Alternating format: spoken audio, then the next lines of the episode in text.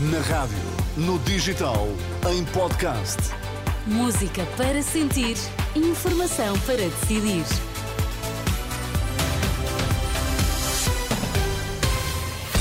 Notícias na Renascença, para já os títulos em destaque, Miguel. O juiz não encontrou indícios de quaisquer crimes e os três detidos da Madeira saem em liberdade, apenas com termo de identidade e residência. Já é conhecida a data para o jogo entre o Santa Clara e o Futebol Clube do Porto, que foi interrompido na passada semana devido à chuva nos Açores. Informação para decidir aqui no T3 com Miguel Coelho.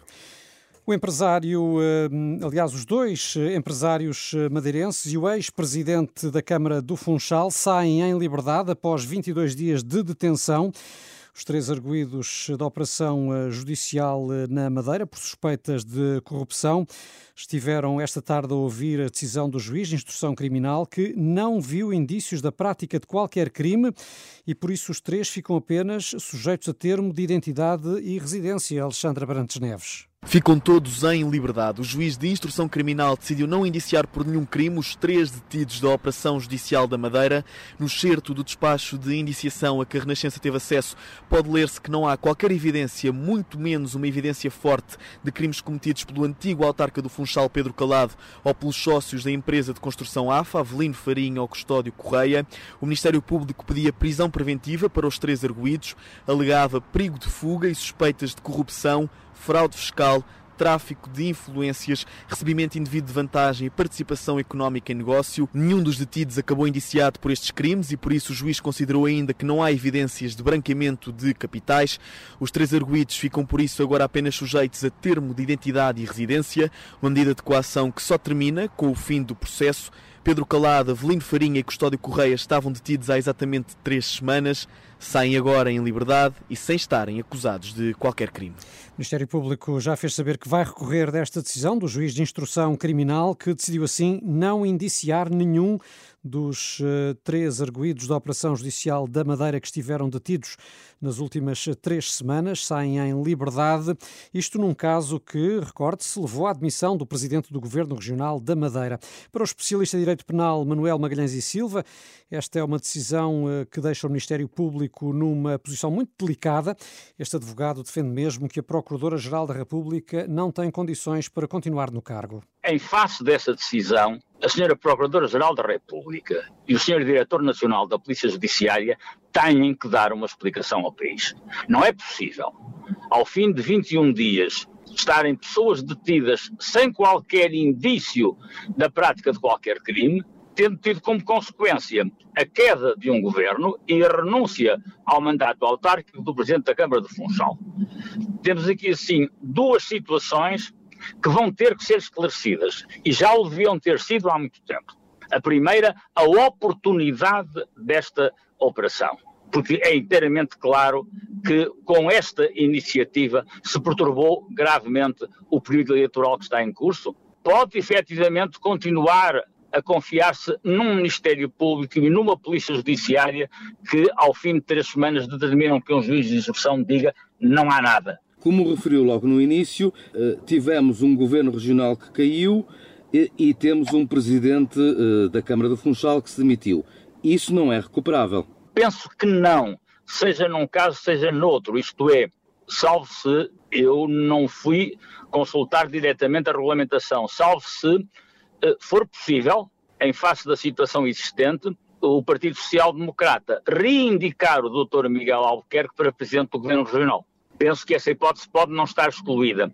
Relativamente à renúncia ao mandato por parte do Dr. Pedro Calado, isso é que me parece que é uh, irremovível. Assim como critica o Ministério Público uh, por este resultado e, e exige uh, explicações por parte, por parte da, da Procuradora-Geral da República, o juiz também tem responsabilidades nestes 21 dias, ou 22, de, de, de detenção para em definitiva eu lhe poder dar uma resposta sobre isso, eu teria que ver que material foi uh, apresentado ao juiz de instrução.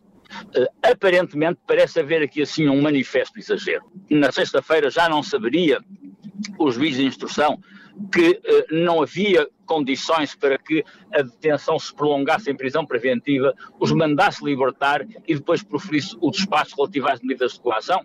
Última pergunta, Sr. Doutor. Lucília Gago, na sua opinião, tem condições para permanecer no cargo? Eh, eu penso que não, mas é uma ponderação que terá que ser feita pelo Sr. Primeiro-Ministro, uh, porque é ele quem tem a iniciativa de propor ao Sr. Procur... ao, ao, ao Sr. Presidente da República a exoneração do Procurador-Geral da República. António Costa dificilmente o faria, tendo em conta que também é suspeito num outro processo. É uma, é uma, uma, uma ponderação que o Primeiro-Ministro terá que fazer, não vou fazê-la por ele por razões óbvias, mas que me parece que não existem condições para que a Sra. Procuradora-Geral da República continue em funções, não me parece, em face desta situação que é verdadeiramente escandalosa.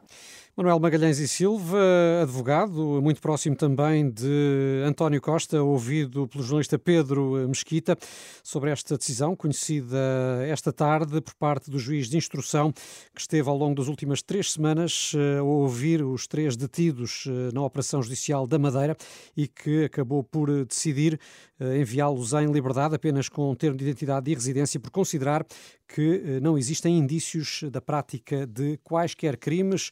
É um tema que vamos eh, continuar a desenvolver ao longo desta tarde. Ainda pela Justiça foi conhecida esta tarde a decisão do Tribunal de Matosinhos sobre o empresário César Boaventura, que foi condenado a três anos e quatro meses de prisão com pena suspensa. O Tribunal deu como provados três crimes de corrupção ativa relacionados com aliciamento de jogadores de futebol. O Ministério Público considerou, contudo, que as ações do ex-empresário não foram por ordem ou a pedido dos dirigentes encarnados.